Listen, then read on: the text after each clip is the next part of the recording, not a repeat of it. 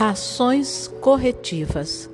O corpo reage a situações extremas, secretando hormônios do estresse, que com frequência são acusados de serem responsáveis por doenças subsequentes. No entanto, esses hormônios existem para nos dar a força e a resistência de que precisamos para reagir a condições excepcionais. No entanto, esses hormônios existem para nos dar a força e a resistência de que precisamos para reagir a condições excepcionais. As pessoas que fazem ativamente alguma coisa para lidar com um desastre, resgatando entes queridos ou estranhos, transportando vítimas a um hospital, integrando uma equipe médica, armando barracas ou preparando refeições, usam seus hormônios do estresse para a finalidade certa e por isso correm muito menos risco de ficarem traumatizadas. Contudo, todos têm seu ponto de ruptura e até a pessoa mais bem preparada pode ser dominada pela magnitude do desafio. A impotência e a imobilização impedem que as pessoas usem seus hormônios do estresse para se defender. Quando isso acontece, estes continuam a ser secretados, mas as ações que deveriam promover não ocorrem.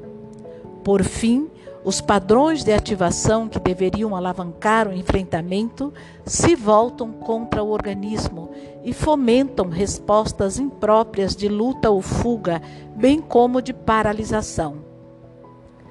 Para um retorno ao funcionamento adequado, essa persistente resposta de emergência tem de cessar.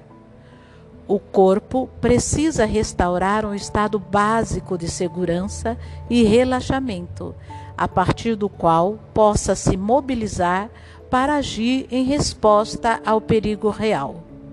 Para resolver esse problema, Pat Ogden e Peter Levine, meus amigos e professores, criaram terapias eficazes baseadas no corpo. A, a psicoterapia sensório-motora e a experiência somática. Nessas duas modalidades, a história do que aconteceu ocupa uma posição secundária em relação à exploração de sensações físicas e à descoberta do local e da forma das marcas deixadas pelo trauma no corpo. Antes que os pacientes mergulhem numa exploração completa do próprio trauma, os terapeutas os ajudam a acumular recursos internos que promovam um acesso seguro às sensações e emoções que o dominaram na época do ocorrido. Levine chama esse processo de pendulação, a atitude de alcançar com suavidade sensações interiores e lembranças traumáticas e também com suavidade se afastar delas o que ajuda os pacientes a expandir de maneira gradual sua janela de tolerância. Em geral, quando suportam ter consciência das experiências físicas geradas pelo trauma, os pacientes descobrem poderosos impulsos físicos, como revidar, empurrar ou correr que brotaram durante o evento gerador do trauma, mas foram reprimidos em favor da sobrevivência. Esses impulsos se manifestam em movimentos corporais sutis, como contorções, giros e recuos.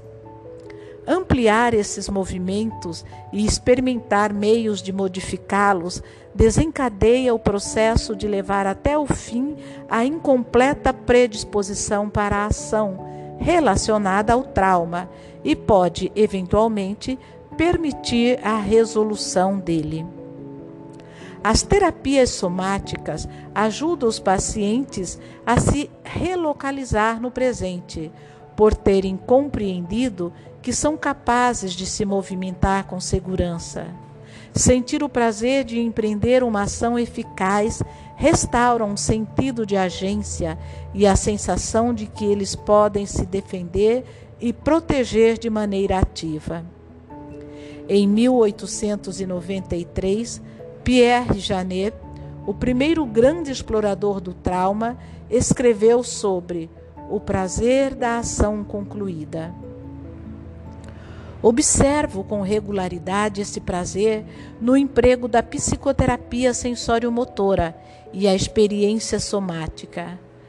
Ao vivenciar fisicamente como teriam se sentido revidando ou fugindo, os pacientes relaxam, sorriem e expressam uma sensação de completude.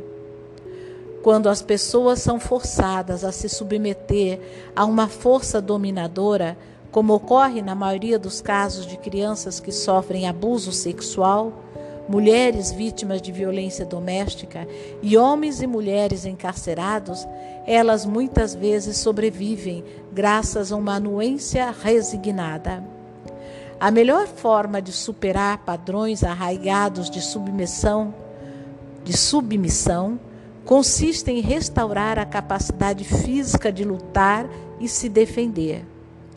Um de meus recursos prediletos para obter respostas eficazes de luta ou fuga é o programa Modelo de Assalto, no qual mulheres e cada vez mais homens aprendem a revidar de maneira ativa um ataque simulado.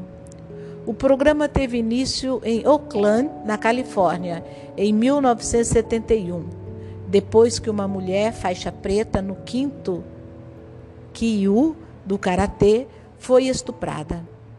Tentando entender como isso tinha acontecido com alguém que, em teoria, seria capaz de matar o atacante com as mãos, seus amigos concluíram que o medo a levara a esquecer tudo o que sabia. Nos termos deste livro, suas funções executivas, seus lobos frontais, se desconectaram e ela congelou. O programa modelo de assalto ensina às mulheres os meios de recondicionar a resposta de congelamento mediante muitas repetições de uma situação em que ela se encontra na hora zero, termo militar que designa o momento exato de um ataque, transformando o medo numa energia positiva de luta. Uma paciente minha, universitária, com histórico de contínuo abuso sexual na infância, fez o curso. Quando a conheci, estava deprimida e exageradamente submissa. Três meses depois, na cerimônia de formatura, ela conseguiu derrotar um agressor gigantesco que terminou encolhido no chão. Uma roupa de tecido bem grosso o protegia dos golpes que ela desferia. Ela fitava o agressor com os braços erguidos numa postura de karatê e bradava com calma e clareza: Não. Pouco tempo depois, ela precisou ficar na biblioteca até tarde. Era mais de meia-noite quando saiu da biblioteca e foi caminhando para casa. De repente, Três homens saltaram de trás de arbustos gritando: Piranha, passa o dinheiro. Mais tarde, ela me contou que assumiu a mesma postura do karatê e gritou de volta. Eu estava esperando esse momento. Quem vem primeiro? Os homens fugiram correndo. Se você se encolhe e demonstra estar com medo, torna-se presa fácil do sadismo de certas pessoas. Porém, quando projeta a mensagem não se meta comigo. É pouco provável que se torne um alvo. A integração de lembranças traumáticas. As pessoas só deixam para trás os eventos traumáticos quando são capazes de admitir o que aconteceu e começam a reconhecer os demônios invisíveis contra os quais estão lutando, como escrevi pouco antes. A psicoterapia tradicional tem se concentrado, sobretudo, em construir uma narrativa que explique por que uma pessoa sente isso ou aquilo, ou como Sigmund Freud escreveu em recordar, repetir e elaborar. Embora o paciente vivencie o trauma como algo verdadeiro e atual, temos de cumprir a tarefa terapêutica que consiste, sobretudo, em traduzi-lo em termos do passado. Contar a história é contar a história é importante. Sem histórias, a memória congela. Sem memória, não se pode imaginar como tudo podia ser diferente. No entanto, como vimos na parte 4, contar uma história sobre o evento não garante o sepultamento das lembranças traumáticas. Existe um motivo para isso.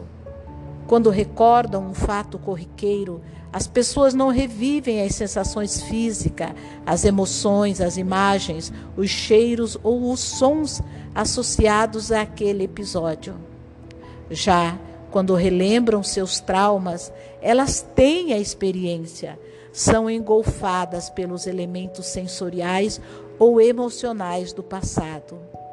As tomografias cerebrais de Stan e Ute Laurence, as vítimas de acidente narrado no capítulo 4, mostram como isso acontece. Quando Stan estava lembrando seu horrível acidente, duas áreas fundamentais de seu cérebro ficaram vazias, a que cria uma sensação de tempo e perspectiva, que permitia saber que isso aconteceu naquele tempo. Agora estou em segurança. E a outra que integra as imagens, os sons e as sensações do trauma numa história coerente.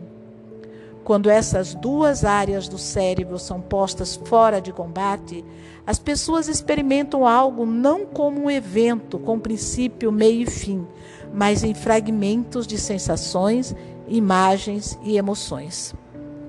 Um trauma só pode ser processado com êxito se todas essas estruturas cerebrais se mantiverem ligadas.